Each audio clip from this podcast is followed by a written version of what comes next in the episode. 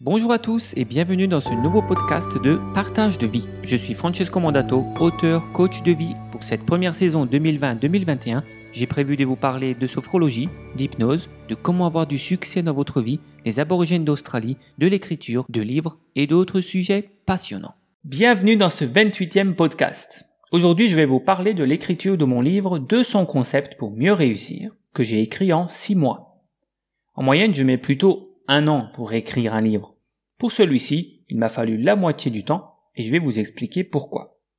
En fait, j'ai étudié différents concepts de réussite et des façons de penser des personnes riches et qui réussissent. Et cela depuis mes 20 ans. Le truc, c'est que je n'ai pas sauté d'un concept à un autre, oubliant au fil des années les tout premiers que j'avais appris. J'ai choisi les bons concepts, ceux qui marchent exclusivement, et j'ai focalisé sur eux durant toutes ces années.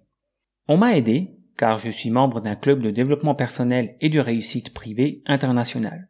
J'ai donc été mentoré et j'ai rencontré des personnes dans le monde entier qui ont étudié ces mêmes concepts.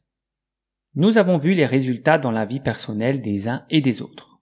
Ce qui fait que j'ai non seulement reçu cette information élitiste provenant d'une élite mondiale, mais j'ai en plus de cela pu mettre en pratique et discuter de ces différents enseignements et de la façon de les mettre en œuvre dans notre vie avec les autres apprentis. Alors, lorsque j'ai décidé de repartager les concepts qui marchent dans ce livre, je les connaissais sur le bout des doigts, et je peux débattre sur chacun d'eux durant de longs moments. Je suis capable de les dire, de les expliquer, de donner des exemples théoriques, mais aussi pratiques de ma vraie vie. Je peux les réexpliquer même d'une autre façon, dans une autre tournure et cela grâce au fait que je les ai travaillés durant des années. J'ai pris la décision de traiter chaque concept sur une page. Pas plus, pas moins. Pourquoi? Pour trois raisons. Premièrement, la maison d'édition avec laquelle je travaille a déjà sorti ce genre de format de livre avec un concept par page. Donc, j'ai plus de chances d'être accepté. Deuxièmement, la possibilité pour moi d'écrire un tome 2 s'il rencontre un franc succès. Oui, car en écrivant qu'une seule page par concept, en fait, je me suis retenu. Je pourrais les approfondir plus que ça. Et troisièmement, pour pouvoir le sortir rapidement.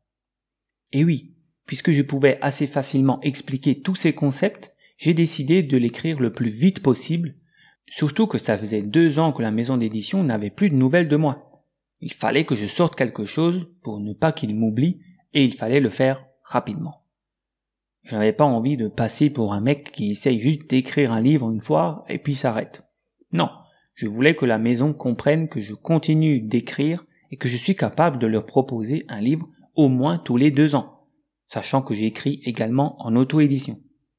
Donc, je me suis, entre guillemets, forcé à écrire quatre concepts par jour de la semaine, donc hors week-end, quatre pages tous les jours afin de finir le premier jet en trois mois et la réécriture en trois mois supplémentaires. Nul besoin de passer par la case bêta lecteur pour celui-ci, puisque je sais très bien de quoi je parle. Pas besoin non plus de grande préparation de plan, il me suffisait de lister dans un premier temps les 200 concepts et puis de les expliquer en une page.